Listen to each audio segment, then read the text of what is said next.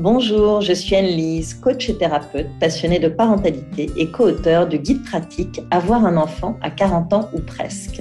Je t'accueille sur le premier podcast dédié aux parents tardifs et aux familles atypiques. Tu y trouveras des conseils d'experts et des témoignages de parents quadras sans filtre et sans tabou. Bienvenue sur Avoir un enfant à 40 ans. La République tchèque est un acteur incontournable de la PMA à l'international.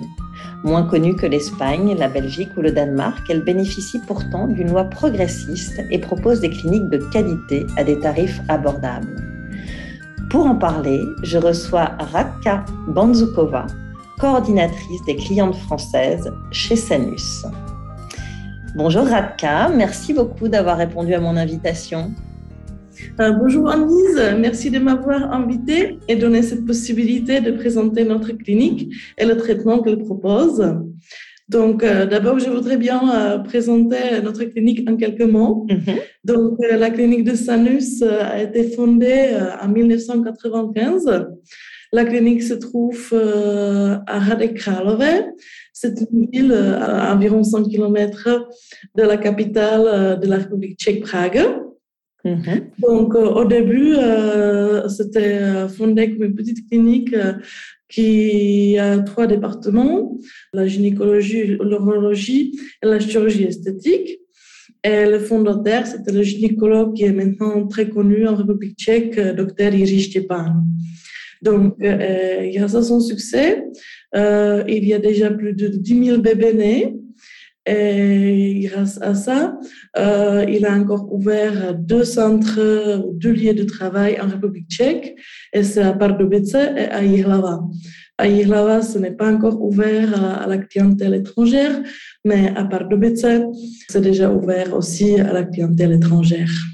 Ok, bah écoute, merci beaucoup euh, pour cette présentation de la clinique Sanus et puis bravo pour ton français. Merci. C'est important de, de dire qu'il euh, il y a des coordinatrices qui parlent bien français en République tchèque parce que des fois c'est une question qu'on me pose, que mes clientes me posent. Il peut y avoir un peu la barrière de la langue, mais tu es la preuve vivante que on parle bien euh, français en République tchèque. Alors c'est vrai qu'on entend encore peu parler de la République tchèque comme étant une destination intéressante pour la PMA. Pourtant il y a de nombreux cliniques hein, sur le territoire. Comment est-ce que tu expliques que vous soyez un petit peu encore dans l'ombre de l'Espagne, par exemple? La République tchèque était historiquement connue pour ses réussites en médecine, pas seulement en PMA. Mhm. Mais je pense que cette ombre vient de notre histoire, quand on était euh, pendant longtemps sous influence de l'URSS. On n'a jamais fait partie, mais on était sous influence jusqu'à la révolution de velours euh, en 1989. Et même si ça fait plus de 30 ans, en France, on a toujours un peu l'impression euh, que la République tchèque euh, est loin. Euh, mais si vous regardez la distance, pour Paris-Prague, c'est environ une heure et demie. Bordeaux-Prague, c'est deux heures. Nantes-Prague, une heure cinquante. Donc, vous voyez que c'est pas si loin. C'est aussi faisable en voiture. Donc, Strasbourg-Prague, c'est environ six heures. Lille-Prague, Paris-Prague, 11 heures aussi. Mhm. Après, culturellement, euh, je pense que euh, la France se sent euh, culturellement plus proche à l'Espagne. Et aussi géographiquement, il y a il y a la frontière commune.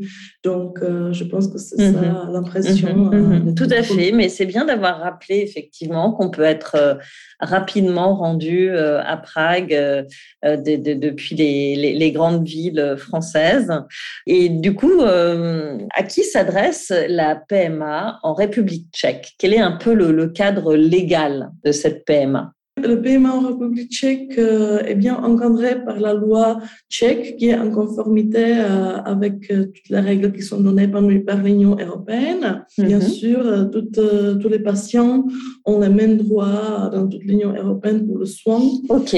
Mais alors, dans, dans, le cadre précis de la, de la PMA, les soins s'adressent, pour l'instant en tout cas, essentiellement aux couples, couples hétérosexuels. Est-ce qu'il faut être paxé ou marié pour bénéficier d'un parcours de PMA en République tchèque.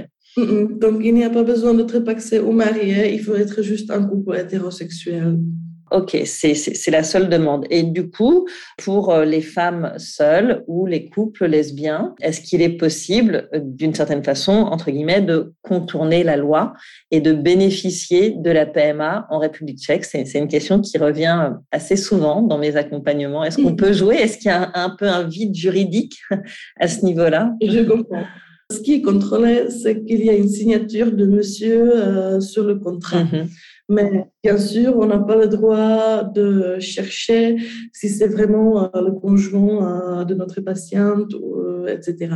Donc, une fois le contrat est signé, après, c'est bon. D'accord. Donc, juste une signature d'un homme pour être dans, dans, le cadre voilà, d'un couple hétérosexuel. Exactement. Et ça permet de, de, bénéficier de la PMA en République tchèque. Mhm. Est-ce qu'il y a une limite d'âge qui est mise à ces parcours de PMA c'est 48 ans à plus 364 jours. Le dernier transfert est possible la veille de l'anniversaire de 49 ans. OK. Je reviens juste un petit peu sur euh, donc le, fait que dans la loi, ça s'adresse essentiellement aux couples hétérosexuels. Est-ce que tu sais si la République tchèque euh, va avancer de ce côté-là? Est-ce que potentiellement ça pourrait être ouvert aux femmes seules et aux couples lesbiens et que ce soit possible de faire ça légalement? Il y a toujours des discussions par rapport à ça. Et je pense que ça va pas durer longtemps. Déjà, ça commence dans tous les États de, de l'Europe. Je pense que chez nous, ça va, ça va s'enchaîner. Ok, très bien. Alors, euh, chez Sanus, vous proposez euh, différents protocoles en fonction de l'âge et du profil euh, des clients. Si on se concentre un peu sur, sur les quadras, quelles sont les solutions que vous proposez? Quels sont les protocoles? Donc, bien sûr, on peut parler de la FIV classique avec les ovocytes de la patiente. Mhm. Mais c'est vrai qu'après avoir 40 ans, des fois, c'est très compliqué parce que les chances, à cause de la qualité des ovocytes, rapidement. Pour l'instant, on n'a pas beaucoup de, patientes françaises euh, pour leur propre stimulation. Mhm. Donc, la plupart euh, des couples qui viennent chez nous, donc on a environ entre 4 et 6 couples par euh, semaine, c'est pour la FIV avec don de. Mhm. Mhm. Parce qu'il y a la limite d'âge jusqu'à 48 ou presque 49 ans. C'est la possibilité pour devenir parent, hein, parce qu'on peut profiter des ovocytes des jeunes donneuses. Et bien sûr, après, c'est le double don ou aussi euh, un accueil, euh, accueil d'embryons, des embryons qui sont déjà dans notre stockage.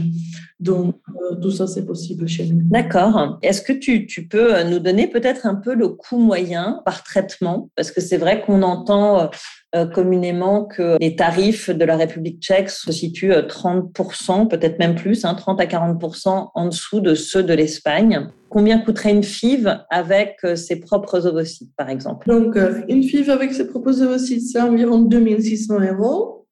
Pour la FIV avec don d'ovocytes ou double don, on est environ en 5000 euros. Mhm. Euh, un accueil d'embryon, c'est 1600 euros.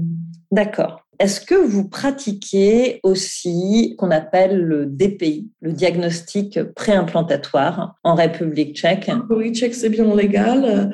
Donc, euh, si besoin, voilà, il n'y a pas de problème de le faire. Est-ce que tu peux peut-être nous rappeler juste en quelques mots en quoi consiste euh, le diagnostic préimplantatoire et quel est son intérêt? Mhm. Il, y a, il y a plusieurs types. En anglais, euh, il y a un mot raccourci PGT.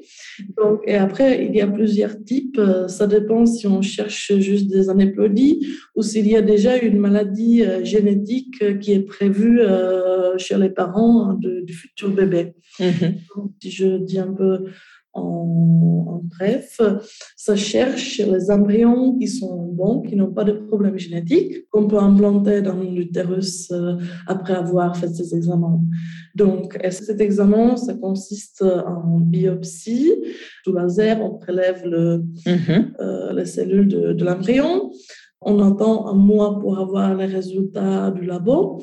Et après, on a les résultats des, embryons, et on peut implanter les embryons qui n'ont pas de problème génétique. OK. Et ce, diagnostic euh, préimplantatoire, c'est quelque chose que vous pratiquez en général quand il y a beaucoup d'embryons ou vous pouvez aussi décider de le pratiquer sur euh, quelques embryons euh, quand la femme a passé 40 ans Les deux, c'est possible. Ça dépend de ce que la patiente souhaite ou quelles sont les recommandations d'un généticien, etc. Hmm, ok. Toujours sur ce diagnostic préimplantatoire du fait de la biopsie et du prélèvement, est-ce que c'est risqué pour les embryons? Parce que c'est quelque chose qu'on entend. Malheureusement, malheureusement, oui. Il y a toujours un risque, euh, parce qu'avec le laser, on doit faire un petit trou dans l'embryon pour pouvoir prélever les cellules.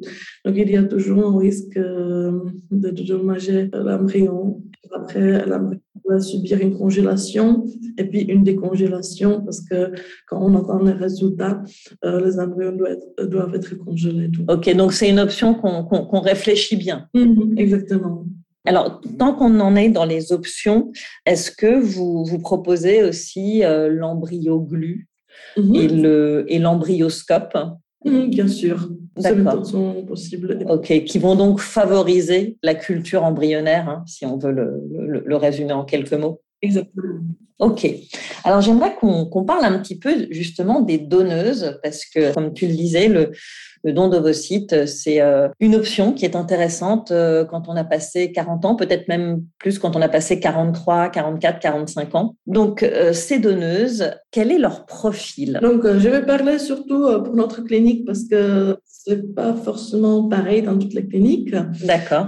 Il y a bien sûr des choses qui sont données par la loi, comme que chaque donneuse doit avoir entre 18 ans et 35 ans. Elle doit mhm. passer tous les examens qui sont donnés par la loi, etc. Mais ce qui est très important aussi, c'est que chez nous, à notre clinique, chaque notre donneuse doit avoir euh, son propre enfant. D'accord. Ce qu'on appelle la fertilité prouvée, mais c'est aussi pour protéger la donneuse.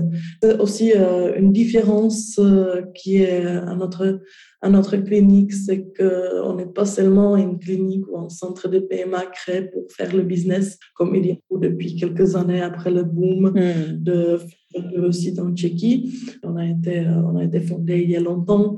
Nos médecins veulent bien qu'on suit euh, pas seulement le business, mais aussi la santé des donneuses, etc. Mm-hmm. Parce que bien sûr, donner les ovocytes, il y a toujours des risques, euh, soit de l'infertilité après, ou voire jusqu'à problèmes de santé, etc. D'accord. Donc vous, vous partez du principe que une donneuse euh, qui se présente chez Sanus doit déjà avoir eu des enfants parce que c'est la fertilité mhm. prouvée. Et ça, c'est pas quelque chose qui est inscrit dans la loi en République tchèque, c'est vraiment quelque chose, un critère supplémentaire que vous vous donnez chez Sanus. Exactement. Ok. Ces donneuses, est-ce qu'elles sont rémunérées? Selon la loi, le don est gratuit, mhm. mais les donneuses en République tchèque sont dédommagées, donc ça veut dire euh, on couvre tous les frais liés au don, donc ça veut dire les jours qu'ils doivent prendre de congé au travail, mhm. le traitement doivent passer, etc. Donc euh, il y a un forfait qui couvre ces frais liés au don. D'accord. Qu'est-ce qu'on sait de la donneuse quand euh, on est cliente chez vous? Est-ce qu'on a des infos? Parce que c'est, je crois, le principe de l'anonymat qui prévaut en République tchèque, mais est-ce qu'on peut quand même savoir deux, trois choses? Bien sûr, donc on peut avoir une description de donneuse. D'abord, chez nous, toutes les donneuses sont caucasiennes, donc ce sont surtout de jeunes mamans de la région. Mhm. Après, les informations qu'on peut fournir, c'est la couleur de cheveux, couleur de yeux, le poids, la taille, euh, son âge, son groupe sanguin et le niveau d'études. D'accord. Est-ce que euh, les, jeunes femmes en République tchèque donnent beaucoup? Est-ce que c'est quelque chose qui est dans la culture du pays de donner ces, ovocytes? Hmm, je pense que ça fait vraiment partie de la culture parce qu'il n'y a pas seulement le don d'ovocytes, mais aussi le don de sang, etc.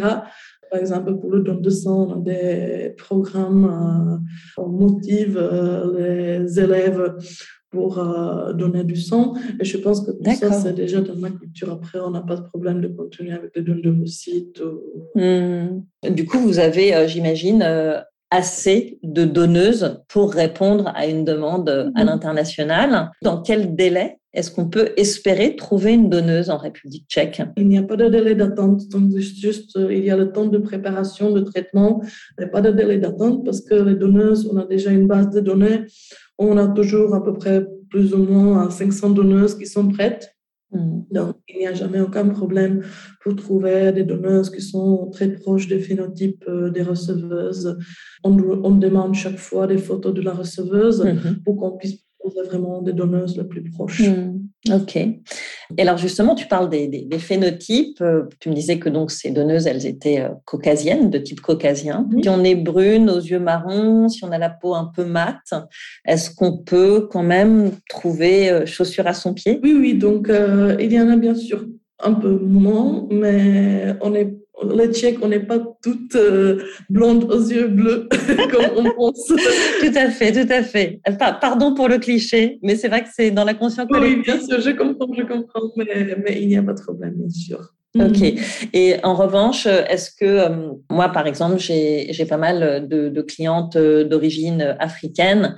Est-ce que pour elle, euh, trouver une donneuse euh, noire, euh, c'est possible, ou asiatique pour celle qui serait d'origine asiatique là... Malheureusement, non. Donc, suite à la composition de la population, c'est pas possible. D'accord, ok. Alors, est-ce qu'on peut espérer, dans les années qui viennent, la levée de l'anonymat? Chez les donneuses et en savoir un peu plus, comme on peut le savoir par exemple au Portugal où on a euh, une fiche très détaillée, un profil psychologique, etc. Donc euh, pour l'instant, on en parle aussi, mais je pense que peut-être dans, dans le futur, mais pour l'instant, rien n'est prévu. Alors, euh, du côté des donneurs, est-ce que vous possédez des banques de sperme et ou est-ce que vous acceptez des paillettes en provenance d'autres banques européennes? Donc, les deux est possible. Donc, euh, nous avons des banques de sperme euh, chez nous aussi. Ou bien sûr, s'il y a quelqu'un qui veut, qui veut faire transporter les spermatozoïdes, les paillettes de spermatozoïdes chez nous, des banques européennes, c'est aussi possible. C'est aussi possible. Est-ce que tu, tu connais le, le coût d'un transport de, paillettes depuis, euh, je ne sais pas, par exemple ESB ou euh, Krios Ça dépend de la distance parce que la loi tchèque est vraiment très stricte par rapport au transport. Donc, ça doit être un transporteur certifié, etc. Donc, ce n'est pas très facile. Il faut avoir certaines autorisations. Je dirais que c'est assez cher. Donc, on peut compter environ 1000, 1500 euros pour 1000 km. Donc, je pense que notre banque de, sperme est assez large, donc euh, il n'y a pas forcément la nécessité de faire transporter les spermatozoïdes de notre banque de donneurs. Voilà. Et juste une question par rapport à ça, parce que c'est toujours cette question de l'anonymat. Du coup, si on choisit un donneur euh, chez Cryos et qu'on a beaucoup d'informations euh, sur mhm. lui, est-ce que c'est quand même possible ou est-ce que ça rentre en mhm. conflit avec la loi tchèque? Ça, je suis pas sûr, mais normalement, vous obtenez les informations de, de la banque de, de, sperme. Donc, ça ne devrait pas poser de problème après, parce que chez nous, on travaille avec le sperme, pas avec les profils du donneur. Ok, bah, c'est un point intéressant. Mhm. Alors, on va, on va parler un petit peu euh, des pourcentages euh, de réussite, parce que c'est vrai que c'est une donnée importante hein, pour les, les Français qui, qui, se lancent dans un parcours de PMA à l'étranger, mhm. même si cela ne doit pas être le critère principal hein, euh, par rapport au, choix d'une clinique ou même d'un pays. Est-ce que tu peux nous donner, toi, les taux de grossesse et de naissance en fonction des différents protocoles chez Sanus? Je vais parler surtout de dons de parce que c'est vraiment euh, le, traitement le plus souvent choisi par nos patientes. Donc, euh, pour euh, la FIF avec don de c'est 70% à la première tentative. Alors, on parle des grossesses, hein, c'est ça, 70%. On parle des grossesses. Pour les naissances, c'est 40%. Donc, je pense que c'est déjà élevé. On est parmi les meilleures cliniques en République tchèque. Mais surtout, ce qui est intéressant, c'est que vous, vous arrivez à donner un taux de naissance, ce que j'ai eu beaucoup de mal à obtenir euh, dans d'autres pays, par exemple. Mm-hmm. c'est très compliqué d'avoir un retour. Euh, c'est ce qu'on a fait vraiment l'année dernière. On a vraiment téléphoné à toutes les patientes qui nous ont euh, confirmé le test de grossesse positif, etc., pour avoir vraiment le retour. Et du coup, le delta entre les 70% et les 40%, ça s'explique par des fausses couches essentiellement. Mm-hmm. D'accord. Ok. Alors, euh, selon toi, quels sont les autres critères déterminants pour choisir une clinique? Moi, je compare ça un peu euh, au Far West. Quand on va choisir sa clinique de PMA à l'étranger. Est-ce que tu, peux nous citer les critères importants? Donc, chez nous, c'est surtout l'approche individuelle. Donc, tous les protocoles sont préparés individuellement par les médecins, traduits toujours par nous, coordinatrices, et envoyés aux patientes. C'est aussi le service et un accueil, je dirais, de bonne qualité. On propose déjà des forfaits qui incluent l'hébergement, le chauffeur qui viendra chercher les patients à l'aéroport. Hmm. Donc, ça évite euh, le stress lié au voyage. Je pense que tout ça, c'est déjà un grand plus. Qui n'est pas forcément seulement le traitement, mais aussi tout ce qui est autour. Ok, alors il y a, un point hyper important, que je trouve en tout cas hyper important parce que je, je, le, vois chez, chez mes clientes, c'est vraiment le suivi des protocoles. Avoir les bonnes infos en temps, en heure, pouvoir avoir quelqu'un qui répond au téléphone euh, quand on appelle. Et puis, la suite, en cas d'échec, euh, ne pas se retrouver euh, sans rien, sans aucun suivi, euh, sans aucune explication. Comment est-ce que vous fonctionnez là-dessus chez Sanus? Je comprends. Donc, chaque couple est suivi par un médecin et une coordinatrice qui coopèrent ensemble. Bien sûr, les médecins préparent tout ce qui est médical, la coordinatrice le traduit. Donc, mhm. on a une petite clinique, on connaît bien nos patients déjà avant d'arriver. Euh, je pense que c'est vraiment mhm. une approche euh, qui n'est pas possible dans les grandes cliniques. Donc. Mhm. Une clinique à taille humaine. Et quand euh, justement il y a un échec de protocole, quel est votre process? Est-ce que vous rappelez la cliente euh, rapidement? Euh, Qu'est-ce que vous proposez derrière? On essaye de chercher où est le problème, bien sûr. Des fois, il n'y a pas forcément une explication exacte pourquoi ça n'a pas marché, mais chaque fois, on essaye de chercher où est le problème, essayer de faire encore des examens chez la patiente, etc., pour trouver si vraiment il y a quelque chose ou si c'était vraiment pas mmh. Ok. Alors, est-ce que vous recevez euh, beaucoup de, de Françaises euh, chez Sanus? Quel est leur profil?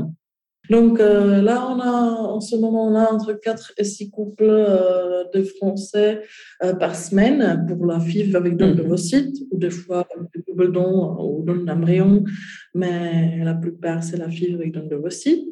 Ils sont surtout des couples qui ont plus de possibilités de passer le traitement en mmh. France soit parce que le délai d'attente pour le don de en France est énorme, ou sinon ils ont déjà dépassé l'âge limite. D'accord. Des patients qui ont surtout entre 40 et 45 ans. Et donc, toi qui es à leur côté, qui est leur coordinatrice, que euh, une, une quadra vit son parcours différemment d'une femme euh, plus jeune? Ça dépend des expériences euh, qu'ils ont déjà. Parce que, par exemple, on a des couples qui n'ont jamais passé par l'électropostulation, etc. Ils ont trouvé, après avoir 40 ans, ils ont fait un nouveau, un nouveau couple après avoir fait leur carrière, etc ils se lancent sans trop réfléchir et voilà. Mais après, il y a aussi des patients qui ont par exemple 10 ans de traitement en France, euh, qui ont essayé euh, un peu de tout. Euh, vraiment, les profils, les profils sont très, très, très individuels, très différents. Bien sûr, oui, c'est important de rappeler que euh, parfois, on ne choisit pas forcément de, devenir parent à 40 ans, mais que ça peut être le fruit d'un long parcours. Est-ce que tu as euh, des choses à rajouter par rapport à ce qu'on s'est dit, euh, peut-être des spécificités de la République tchèque ou de Sanus Je pense qu'on a un peu touché à tous les sujets. Je voudrais un peu peut-être revenir vers le prix, parce que souvent, euh, les patients nous demandent comment c'est possible d'avoir euh, ce prix-là. C'est mhm. très peu cher, c'est pas possible de faire de traitement pour ce prix-là, etc. Mhm. Donc, euh, j'aimerais bien expliquer que ça explique le niveau de salaire en République tchèque vous avez euh, comparé avec l'Espagne. Donc, si on euh, compare par exemple le SMIC mhm. en Espagne, qui était environ euh, l'année dernière, c'était 1120. Et en République c'était 650 euros. C'est vraiment très différent. Donc, ce traitement-là, ces prix-là sont faits aussi pour les patients mhm. tchèques. Ça veut dire, avec nos salaires, on a aussi une possibilité de pouvoir se permettre de passer ce traitement-là ça explique euh, cette différence. Voilà. La qualité des soins est très élevée, les conditions hygiéniques, tout ça sont parfaites, parce que souvent, il y a un certain, certains préjugés. Comment ça peut être de bonne qualité? Tout à fait. Le prix est tellement c'est très intéressant que tu insistes là-dessus parce qu'on peut se demander comment on passe du simple au double hein, euh, par rapport à d'autres pays, mais euh, effectivement, voilà, il faut rappeler que le niveau de vie n'est pas le même. Et euh, ce que je trouve intéressant dans ce que tu dis, c'est que du coup, il n'y a pas des tarifs pour les locaux et des tarifs pour les touristes. C'est plutôt bien comme principe. Est-ce que tu peux nous expliquer comment on fait pour prendre contact avec Sanus? Comment ça se déroule? Donc, c'est très facile. D'abord, pour avoir euh, le résumé des informations, c'est sur notre mhm. site www.sanus.fr. Et bien sûr, il est possible de nous contacter directement, par exemple, par mail info.sanus.fr ou bien sûr, euh, sur Internet, euh, il est possible de trouver les, les coordonnées téléphoniques euh, il y a une possibilité de rendez-vous par Skype, etc. Tout ça, c'est possible. Tu peux nous en dire peut-être un peu plus sur les grandes étapes? Donc, il y a un premier rendez-vous par Skype. Lors de ce premier rendez-vous, euh, les patients viennent euh, avec leurs examens ou sans examen. C'est peut-être juste une prise d'infos hein, dans, certains cas. Qu'est-ce qui se passe suite à ce premier rendez-vous? On commence à préparer le dossier on a besoin du questionnaire médical rempli pour avoir les informations sur la santé des patients. Donc ensuite, on a besoin du spermogramme de monsieur, de l'échographie pelvienne de madame, on a besoin mhm. aussi de l'air photo pour pouvoir proposer les donneuses les plus proches. Et bien sûr, la disponibilité euh, de, pour leur séjour. Il n'y a pas de délai d'attente. Donc, euh, la préparation, c'est environ entre un mois et demi, deux mois. Donc, c'est assez rapide. Mhm. Donc, mhm. une fois le médecin étudie euh, ce dossier et on se met d'accord sur le traitement, on prépare la proposition de donneuse, on se met d'accord sur la donneuse. On se met d'accord sur les dates de séjour. Il y a un seul séjour d'une semaine sur place. Mm-hmm. Mm-hmm. Et on prépare le protocole. Tout ça se fait à distance avant. Et après, il y a un séjour d'une semaine. Pendant cette semaine-là, on passe tous les examens, on fait la fécondation des ovocytes, culture des embryons et à la fin, le transfert embryonnaire et les retours. D'accord. Alors, j'ai une petite question par rapport à ça. Euh, est-ce que vous faites du transfert en frais? Oui, bien sûr, toujours en frais. Le premier transfert est toujours frais. Bien sûr, après, les embryons surnuméraires sont congelés et on peut faire un transfert congelé. Mais ça, c'est vraiment une condition. Euh, on, fait, la synchronisation de la donneuse et de la receveuse pour pouvoir obtenir les ovocytes frais. Est-ce que tu penses qu'il y, y, a une différence de réussite entre un transfert en frais et un transfert euh, plus classique? Donc, c'est toujours le plus proche de la nature. Donc, euh, ce qui est le taux de réussite le plus élevé. D'accord, ok. Eh bien, écoute, je pense que euh, on a fait le tour. Merci beaucoup, Radka, de m'avoir accordé du temps. Je rappelle que tu es coordinatrice au sein de la clinique Sanus en République tchèque, que les hommes et les femmes qui nous écoutent peuvent bénéficier d'un premier rendez-vous gratuit par téléphone ou par Skype pour parler de leur projet d'enfant après 40 ans, que vous êtes vraiment habitué à une clientèle française quadragénaire. Mhm, bien sûr. Merci beaucoup pour votre temps et voilà. Merci. Au revoir. Merci à toi, chère auditrice, d'avoir écouté cet épisode.